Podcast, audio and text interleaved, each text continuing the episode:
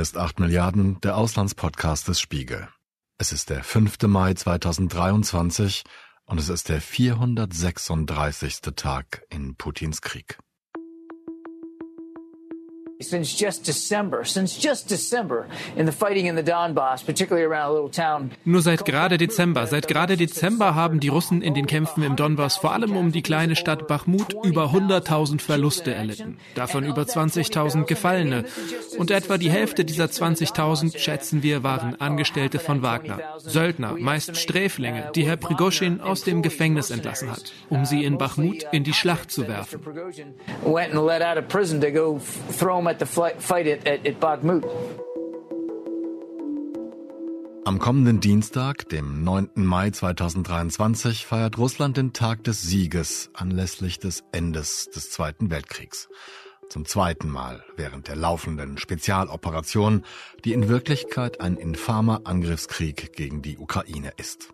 Der Rote Platz in Moskau ist bereits abgesperrt. Seit Wochen schon. Und nicht erst seit den angeblichen Drohnenangriffen auf den Kreml von vergangener Mittwochnacht. Es muss sich noch herausstellen, ob diese Drohnen von Ukrainern auf die russische Hauptstadt gelenkt wurden. Teil der lange angekündigten ukrainischen Gegenoffensive waren sie offenbar nicht. Aber genau darum geht es in der heutigen Folge. Zu Anfang haben wir Admiral John Kirby gehört, den Koordinator im Nationalen Sicherheitsrat der USA. Und auch wenn die von ihm genannten Zahlen sehr hoch geschätzt sind, beleuchten sie doch einen wichtigen Faktor dieses Krieges, die aktuelle Truppenstärke der kämpfenden Armeen. Mit meinen Kollegen Alexander Sarowitsch und Oliver Imhoff habe ich darüber gesprochen, welche weiteren Aspekte die ukrainische Offensive beeinflussen können, welche Taktik erfolgversprechend erscheint und auch darüber, wann und wo der Gegenangriff stattfinden könnte. Ganz zu Anfang wollte ich von Alexander wissen, ob die Offensive vielleicht gar begonnen hat, ohne dass es uns in Deutschland schon bewusst ist. Also die Gegenoffensive selbst hat wohl noch nicht begonnen. Ähm, was wir in letzter Zeit aber zunehmend sehen, sind einzelne Operationen, die wahrscheinlich diesen Großangriff vorbereiten sollen. Also wir haben äh, Aufnahmen gesehen von Missionen von äh, Speertrupps. Ähm, wir haben den Angriff auf die Öltanks auf der Krim gesehen, die wahrscheinlich mit Drohnen durchgeführt wurden. Ähm, zuletzt auch Videos von feuernden HIMARS-Raketenwerfern. Ähm, Resnikow, der ukrainische Verteidigungsminister, sagte am vergangenen Wochenende, dass im Wesentlichen alle Vorbereitungen für die Gegenoffensive abgeschlossen sind und jetzt eigentlich nur noch die Staats- und Armeeführung ihr, ihr Go geben muss. Wann, wo und wie genau, das, äh, das weiß auch er nicht. Das weiß nur eine sehr kleine Zahl von Leuten. Ist natürlich schwierig, da dran zu kommen, ne? Ja, es ist schwierig, an die Info zu kommen. Was immer noch ganz gut hilft, ist ein kleiner Blick auf die Wettervorhersage. Es war die letzten Wochen immer noch relativ regnerisch in der Ukraine und ja, wir haben ein paar Bilder von überfluteten Gräben gesehen. Ähm, ja, und ich denke, diese Woche wird das Wetter jetzt besser und die nächsten Wochen sollte auch ein bisschen besser bleiben und dann werden auch die Böden wieder befahrbarer für die, für die Panzerfahrzeuge. Also ist immer die Frage, habe ich weiter unten stehen, aber vielleicht nochmal ein bisschen intensiver. Du hast ja gerade schon von den Böden gesprochen. Warum ist das Wetter so entscheidend? Ja, also Panzer sehen ja eigentlich so aus, als würden sie überall durchkommen, äh, tun sie aber meistens dann doch nicht, wenn es zu schlammig wird. Und die Ukraine ist ja für ihre eigentlich sehr guten und schlammigen Böden bekannt, indem man gut Landwirtschaft betreiben kann. Aber äh, ja, für Militärgeräte ist es schwieriger. Und man hat das auch in den letzten Wochen und Monaten in Bachmut gut gesehen, dass die da nur sehr schwer vorankamen. Und das wäre jetzt wahrscheinlich immer noch so. Und die Ukrainer wollen ja diesmal sich ein bisschen schneller und weiter bewegen, als das in den letzten Monaten der Fall war. Und dafür sind dann gute Böden halt wichtig. Und die russische Aggressorenseite möchte das verhindern. Weil wir lange nicht mehr über die Situation des Krieges oder die Situation in der Ukraine gesprochen haben, vielleicht ganz sinnvoll. Wie würdet ihr denn die die aktuelle Lage dort charakterisieren? Also was das Militärische angeht, würde ich sagen, es sind heute ganz andere Armeen als die, die den Krieg begonnen haben. Also sowohl die Russen als auch die Ukraine haben in den, diesen ersten 14 Monaten Krieg einige ihrer besten Kommandeure und ihrer fähigsten Truppen verloren. Die Ukraine verfügt dank der Hilfe aus dem Westen äh, sehr wahrscheinlich über modernere Waffen. Äh, die Russen hingegen haben wohl noch immer mehr Munition, vor allem bei der Artillerie, würde ich sagen, auch wenn es da zuletzt Berichte über, über Engpässe gab. Ja, und sonst kann man bestimmt hinzufügen, dass es halt sehr, sehr statisch war über die letzten Monate. Also die, die Russen hatten mit ihrer äh, mit ihrer Winteroffensive bis zum April eigentlich nur wenige hundert Quadratkilometer gewonnen. Das waren alles Grabenkämpfe. Die Ukrainer haben jetzt auch sagenhafte 25 Quadratkilometer im, äh, im April zurückerobert. Äh, das ist halt alles nicht viel. Ja, und das soll sich jetzt mit der Gegenoffensive ändern. Du hast ja gerade schon angesprochen, Alex, dass die Ukraine einige ihrer besten Einheiten, besten Menschen, besten Kämpfer verloren hat. Jetzt habt ihr euren Bericht, euren jüngsten Bericht damit begonnen, dass es eine landesweite Aktion gab in der Ukraine, um Freiwillige anzuwerben. Könnt ihr sagen, wie erfolgreich diese, diese Werbung war? Genau, es gibt diese Aktion seit Monaten. Äh, man sieht dann Plakate in den ukrainischen Innenstädten, wo dann junge Männer Passanten dazu auffordern, sich unter einer bestimmten Nummer beim Innenministerium zu melden. Etwa 35.000 Leute haben sich da gemeldet. Das sind so die letzten Zahlen, die ich gesehen habe für diese sogenannte Angriffsgarde.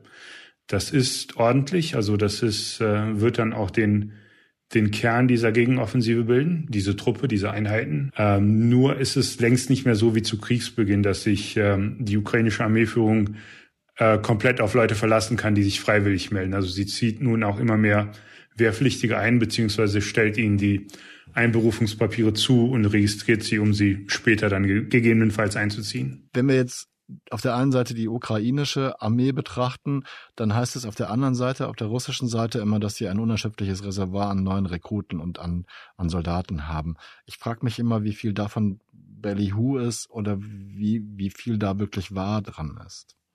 Ich glaube, dass es wie die gesamte russische Armee, was man in dem Krieg gesehen hat, war es einfach übertrieben und die Erwartungen an die Armee waren zu hoch und das sieht man auch bei den neuen Rekruten dass die Qualität des Personals da einfach ein bisschen abgenommen hat. Also das sind halt Leute, die für simple Verteidigungsaufgaben halbwegs gut gerüstet sind. Und weiter geht's dann auch nicht. Das, das hat man jetzt bei der Winteroffensive gesehen, wo dann halt auch irgendwie ähm, ja sehr stark heruntergewirtschaftete Einheiten mit neuen Rekruten aufgefüllt wurden, die dann letztlich einfach sehr wenig Effizienz gezeigt haben auf dem Schlachtfeld ja, man muss halt auch sehen, es haben sich ja auch doch durchaus gewisse Teile der jüngeren männlichen Bevölkerung ins Ausland abgesetzt. Es gibt da durchaus, auch einen gewissen Teil der Bevölkerung, die dann doch keine Lust hat, in den Krieg zu ziehen. Und ja, deswegen setzt Russland da mittlerweile auch viele Leute, die für den Militärdienst nicht so gut geeignet sind. Also man hat auch immer mal von Leuten mit Krankheiten gehört oder mit Alkoholproblemen und so weiter.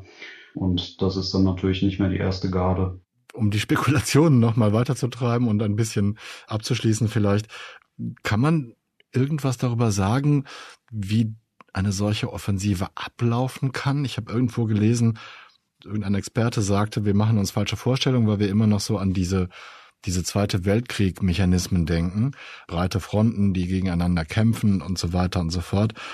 Aber das sagte er, wird hier nicht der Fall sein. Habt ihr Erkenntnisse, was geplant ist? Ist vielleicht zu viel gesagt, aber wie das ablaufen könnte? Es gibt zwei Modelle aus dem letzten Jahr, an denen sich die Ukrainer vielleicht orientieren können. Das sind die Offensiven einmal bei Kharkiv und einmal in Herson. Das sind so zwei verschiedene Typen. Die Kharkiv-Offensive war ein Überraschungsangriff, wo sie eine Schwachstelle in den russischen Reihen ausgemacht hatten und dann ein Durchstoß binnen weniger Tage. Ähm, Son war mühsam über viele, viele Wochen mit äh, schweren Verlusten und ähm, das sind vielleicht so die beiden die beiden Koordinaten, an denen man sich orientieren kann, beziehungsweise die beiden äh, möglichen Blaupausen für für die kommende Offensive auch. Es könnte einen Großangriff geben. Für wahrscheinlicher halte ich persönlich ein äh, kleinere Angriffe an mehreren Frontabschnitten über einen längeren Zeitraum eher orientiert am, am Modell Herson, wenn man so will, als an Kharkiv. Ja, das wichtige Stichwort, wie es aussehen könnte, ist Kampf der verbundenen Waffen. Also das hat man in dem Krieg bisher erst eigentlich in rudimentärer Form oder auch gar nicht gesehen. Also es, es gab halt meistens eher so äh, sequenzierte Angriffe, also die, die nacheinander erfolgt sind. Das heißt etwa, also es kommt erstmal Artillerie und dann kommen andere Einheiten nach. Und bei dem, was die Ukrainer jetzt anscheinend versuchen wollen, ist, dass das alles ein bisschen synchronisierter ablaufen soll. Also man, man schickt quasi Artillerie vor, schickt dann Minenräumgeräte hinterher äh, und dann kommen die Panzerfahrzeuge hinterher und das Ganze im Idealfall halt noch mit Luftunterstützung. Wenn das erfolgreich klappt, dann sind, denke ich, auch größere Gebietsgewinne möglich, aber wenn es sich dann halt doch wieder in so einen Stellungskrieg entwickeln sollte, dann wird es wahrscheinlich sehr zäh und sehr lange dauern. Ähm, ja, und dann wird es wahrscheinlich die, die eben genannte Cherson-Offensive eher als die Kharkiv-Offensive. Hm. Liegt mir natürlich die, die Frage auf der Zunge, ob es taktische Vorteile auf der einen oder anderen Seite gibt. Kann man sowas sagen? Also ich glaube, ähm, generell ist jedem ein, äh, ein erfolgreicher Durchstoß äh, lieber als jetzt ein sehr langwieriger Kampf. Nur ist halt die Frage, ob, äh, ob es dafür reicht. Was man vielleicht weiterhin als taktischen Vorteil der Ukrainer nennen kann, ist die gute Aufklärung, wo die ja auch sehr von den Amerikanern unterstützt werden, ähm, aber auch selbst ist eine ganz gute Drohnenaufklärung haben und damit werden sie halt sehen müssen, welche Stellungen der Russen gut bemannt sind und welche schlecht bemannt sind. Und im Idealfall suchen sie sich dann halt die Stellungen aus, die schlecht oder gar nicht bemannt sind und können dann da überraschend vorstoßen unter geringer Gegenwehr dann müssen sie da vielleicht nur ein paar Minenfelder räumen und, und können dann weiter vordringen. Also da wird, denke ich, wieder extrem viel von abhängen. Und man hat ja über den ganzen Kriegsverlauf auch gesehen, dass von der Doktrin her die Ukrainer deutlich fortschrittlicher sind als die Russen und einfach moderner kämpfen. Und äh, ein Experte hat mal gesagt, sie sind zahlenmäßig unterlegen oder maximal gleichwertig, deswegen müssen sie einfach intelligenter kämpfen. Das haben sie bisher auch getan und wir werden jetzt sehen, ob sie das wieder tun können. Am Tag, an dem wir diesen Talk aufgezeichnet haben, war der ukrainische Botschafter in Großbritannien bei den dortigen Kolleginnen und Kollegen von Sky News zu Gast. Vadim Pristaiko gab der Moderatorin Kay Burnley Auskunft über die Vorbereitungen der Gegenoffensive und erklärte, was der lange Kampf um die Stadt Bachmut damit zu tun hat. I don't believe it is important in a way that ich glaube nicht, dass es geografisch oder wirtschaftlich wichtig ist. Was für uns wichtig war, warum wir dort ausgehalten haben, ist, weil wir Zeit brauchten, um unsere Reserven für unsere Gegenoffensive vorzubereiten. Das ist der Grund, warum wir die Russen dort aufhalten, während wir an der Ausbildung und Versorgung unserer Gegenoffensive arbeiten. Ihr habt vorhin ja schon angesprochen, dass über den ganzen Winter eigentlich mehr oder weniger ein Stellungskrieg geherrscht hat auf den Schlachtfeldern der Ukraine. Und mir kommt es fast so vor, als wenn man immer nur von Bachmut gehört hat. Ist das so? Habe ich das richtig wahrgenommen? Und wenn ja, warum ist das so? Also ganz so war es nicht. Wir haben auch von anderen Abschnitten der Front berichtet. Äh, Bachmut wurde halt von beiden Seiten politisch und auch symbolisch mit, mit Bedeutung aufgeladen. Also einmal auf der russischen Seite vom Wagner-Chef äh, Prigozhin, der durch, durch seine Besuche dort und äh, auch auf ukrainischer Seite. Also Zelensky war selbst dort. Zelensky hat auch im US-Kongress in Washington Bachmut, die Schlacht um Bachmut verglichen mit der Schlacht um äh, Saratoga, was eine Schlacht im amerikanischen Unabhängigkeitskrieg war, die so als, äh, als Wendepunkt in diesem Krieg gilt. Das andere ist einfach, dass es auch der äh, Frontabschnitt war, wo die russischen Angreifer ihre größten Erfolge erzielt haben. Also haben einen immens hohen Preis dafür gezahlt, aber sind doch Stück für Stück äh, vorangekommen, haben sich vorgekämpft. Das war in anderen Abschnitten der Front, wo sie ebenfalls angegriffen haben, äh, nicht so. Ja, wichtige Beispiele sind da vor allem Wuleda und Avdivka. Ähm, also vor allem in Wuleda sind die Russen halt nach und nach immer wieder in Minen gefahren und sind dadurch in der Gegend überhaupt nicht vorangekommen. Das könnte auf der anderen Seite jetzt genauso ein Problem werden. Das weiß keiner so richtig, wie die Minenräumkapazitäten der Ukrainer sind. Ein paar Geräte scheinen aber vorhanden zu sein, aber das wird auf jeden Fall auch wichtig, solche Minenfelder, wie sie auch selbst besitzen, zu umfahren, weil das kann schnell mal in einer Katastrophe enden, wenn da mehrere Panzer in so einem Minenfeld stecken bleiben. Und die russische Armee hat sich ordentlich befestigt. Habt ihr berichtet, habe ich auf jeden Fall bei uns gelesen, dass da schon zu beobachten war, dass die, die russischen Stellungen massiv armiert und verstärkt worden sind. Was bedeutet das für eine mögliche Offensive? Oder ist es gar nicht so entscheidend, wenn man nicht weiß, an welchen Punkten die eintreten wird? Ja, also man sieht auf Satellitenbildern halt sehr gut diese ausgebauten Stellungen. Die, die sind besonders gut befestigt bei Saporischia, was auch eine offensichtliche Option für einen ukrainischen Angriff wäre. Eben genau, weil die Ukrainer in den letzten Monaten so rausposaunt haben, dass sie da angreifen wollen, haben die Russen sich da verstärkt. Deswegen wäre es vielleicht jetzt auch eine Option, eben da nicht anzugreifen und sich eine, eine andere Stelle zu suchen. Man muss aber sagen, dass wir immer noch eine sehr, sehr lange Frontlinie haben und Stellungen sind eine Sache. Ob die dann auch so bemannt sind, wie sie es sein sollten, ist die andere Frage, weil eine unbemannte Stellung bringt im Endeffekt gar nichts, außer da ist halt noch ein Minenfeld drumherum, aber das kann man wie gesagt räumen. Deswegen muss man mal gucken, ob die Russen diese Stellungen auch einzusetzen wissen. Aber ähm, ja, wenn die Ukrainer da an der falschen Stelle vorstoßen, ist es auf jeden Fall ein Risiko. Ich gehe da gleich mal drauf ein, denn du hast ja angesprochen, dass es ja nicht so sein muss, wie es jetzt veröffentlicht wird oder gezeigt wird oder benannt wird.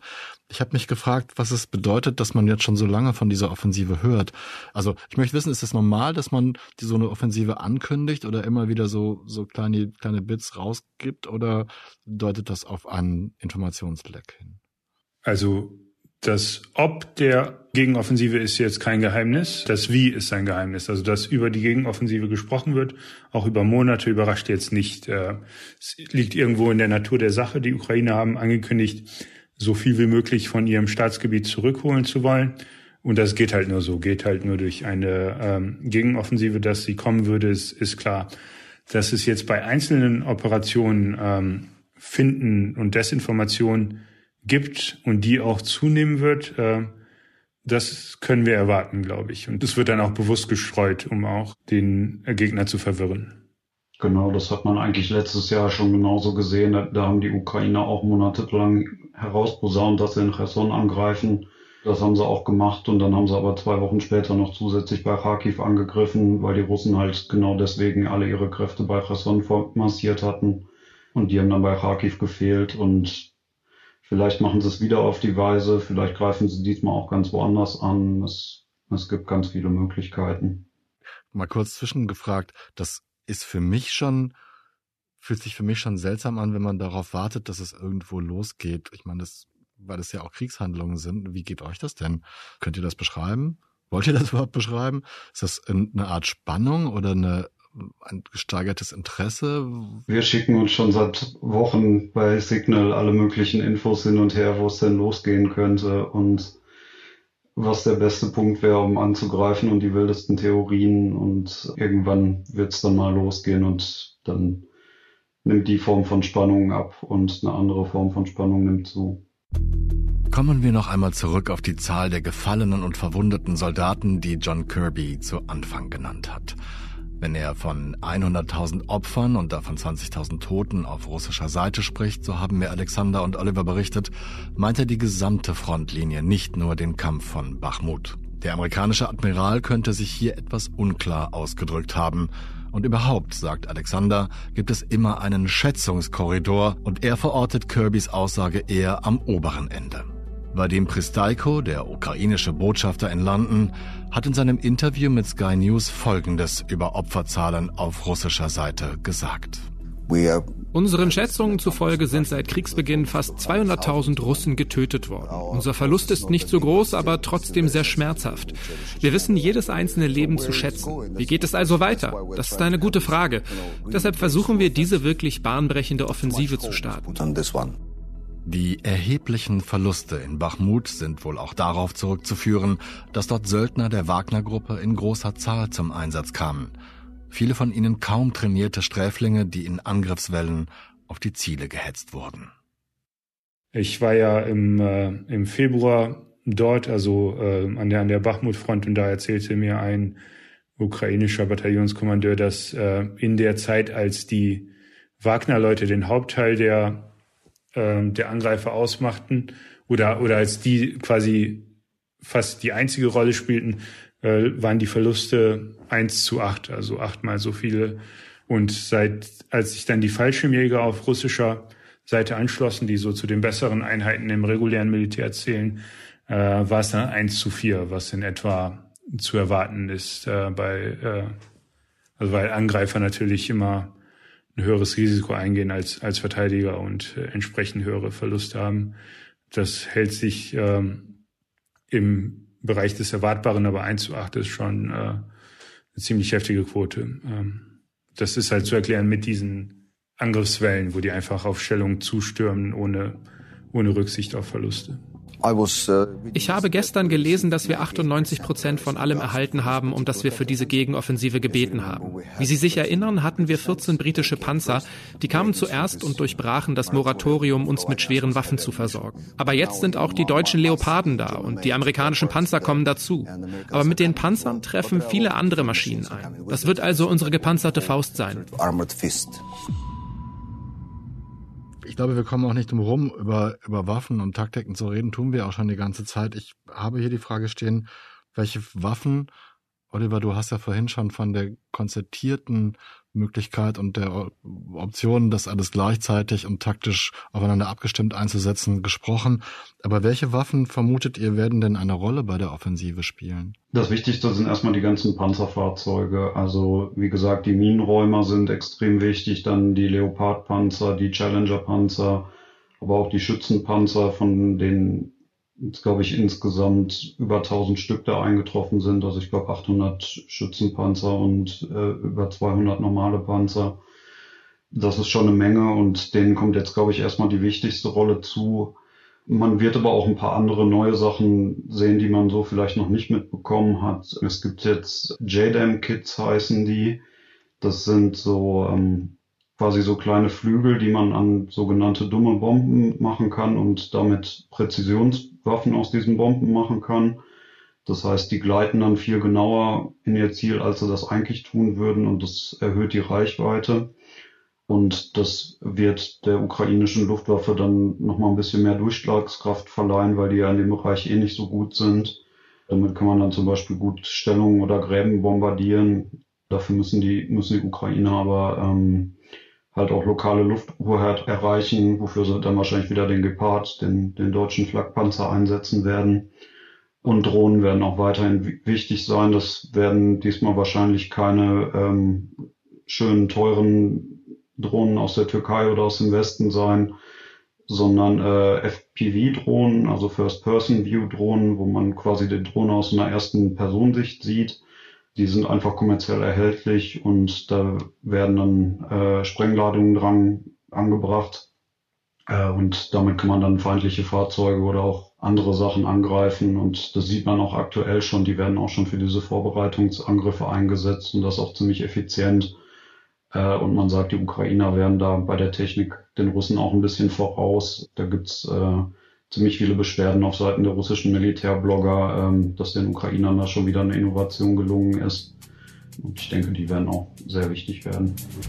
Was der Ukraine fehlt, sind Kampfflugzeuge. Und wenn Botschafter Pristaiko davon spricht, dass es lange ein Moratorium für Kampfpanzer gab, was schließlich beendet wurde, so könnte das in Zukunft auch bei Kampfjets der Fall sein. Der ukrainische Präsident Volodymyr Zelensky geht jedenfalls davon aus, wie er bei einem überraschenden Besuch in der finnischen Hauptstadt Helsinki in dieser Woche betonte. Deshalb bin ich sicher, dass wir bald Flugzeuge bekommen, denn wir werden bald eine Offensive durchführen und danach, da bin ich sicher, werden wir Kampfjets bekommen. Andersherum wäre es mir lieber, denn das wäre leichter für uns. Aber es ist wie es ist und wir sind sehr dankbar für alles. Auf der anderen Seite, man hat vorher immer von den russischen Superwaffen gehört und auch zwischendurch immer mal wieder Erwähnungen, einfach mal generell, weil ich das vielleicht auch nicht richtig verfolgt habe, Hyperschallraketen und so weiter. Was, was ist mit den russischen Innovationen? Also Hyperschallraketen sind definitiv eine Innovation, aber einfach nicht in solchen Stückzahlen verfügbar, dass die jetzt schon einen Unterschied machen könnten. Die sind halt einfach extrem teuer. Ähm, und deswegen produziert Russland da nur eine Handvoll im Monat und ähm, die, die werden keinen großen Unterschied machen können. Bei den Panzern sieht man halt sogar eine abnehmende Qualität auf russischer Seite, weil die Verluste da so hoch waren, dass sie jetzt mittlerweile schon Panzer aus den 50er Jahren ranziehen mussten. Wenn so ein Panzer dann zum Beispiel auf einen Leoparden trifft, dann sieht das ganz schlecht aus für den. Worauf man aber achten muss auf russischer Seite ist die Luftwaffe, weil äh, laut den Leaks der ähm, US-Geheimdienstdokumente geht den Ukrainer langsam die Luftabwehr aus. Äh, und das könnte in dem Fall noch zum Problem werden, weil äh, die Russen haben zwar nicht mehr so viele Marschflugkörper und so weiter, aber dafür haben sie halt immer noch eine sehr große Luftwaffe. Und wenn die Ukrainer die irgendwann nicht mehr ausreichend abwehren könnten, wäre das vielleicht das erste Mal in dem Krieg, dass wir auch mal eine größere Zahl von Flugzeugen am Himmel sehen. Und das könnte für die Ukrainer dann zum Problem werden. Vielleicht noch, um das abzuschließen, welche Rolle spielen elektronische Kriegsführungen? Also Drohnen habt ihr schon erwähnt. Ähm, und du hast auch schon, Alexander, von, von Sabotageakten gesprochen.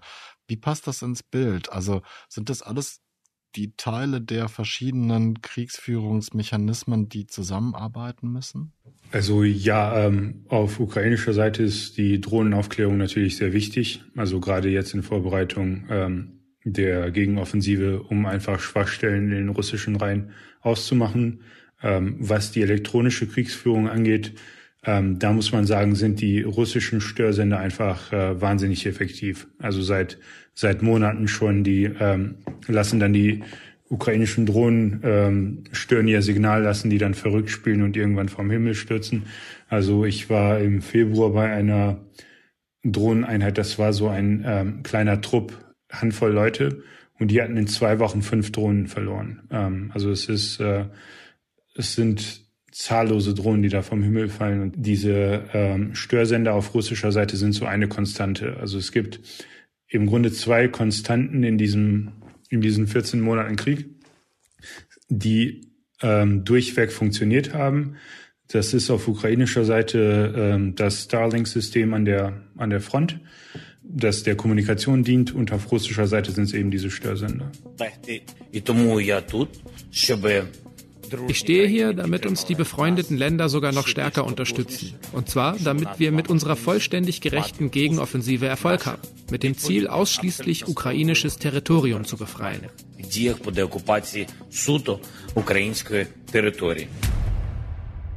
Ihr habt euren Artikel genannt, was können die Ukrainer mit ihrem Gegenschlag erreichen? die Frage spiele ich mal an euch zurück. Also ich glaube, dass ähm, die Gegenoffensive, ob sie jetzt äh, größere Erfolge bringt oder nicht, nicht den Krieg beenden wird. Also es wird danach auch weitere, äh, weitere größere Kriegshandlungen geben. Es ist vieles möglich. Also es sind größere Geländegewinne ebenso möglich wie ein Scheitern der Offensive, das dann zunächst dazu führen wird, dass der Krieg weitergeht als, als Stellungs- und Abnutzungskrieg und dann vielleicht in Zukunft auch, ähm, ja, äh, wenn in Russland weiter mobilisiert wird, dass irgendwann auch die Russen wieder in, in den Angriffsmodus schalten können, ist alles, alles möglich. Ja, ich würde sagen, die Ukrainer haben auf jeden Fall Chancen, was zu erreichen.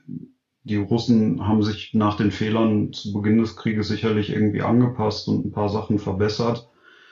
Denke aber, die großen strukturellen Probleme beim russischen Militär bleiben. Deswegen kann ich mir zumindest vorstellen, dass die ukrainische Offensive jetzt erfolgreicher als die russische Winteroffensive wird, was aber auch nicht schwierig ist.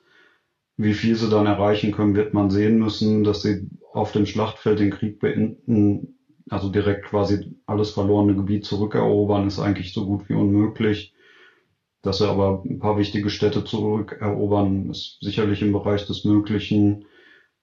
Man müsste dann mal gucken, was das eventuell für Auswirkungen in Moskau haben könnte, weil ja, es scheint ja doch ziemlich zu brodeln in der Führung da, was man durch diese permanenten Diskussionen um Wagner mit Prigozhin und so weiter ja auch ein bisschen mitbekommen hat. Äh, aber das wird man dann sehen müssen, ob das wirklich größere Auswirkungen haben kann.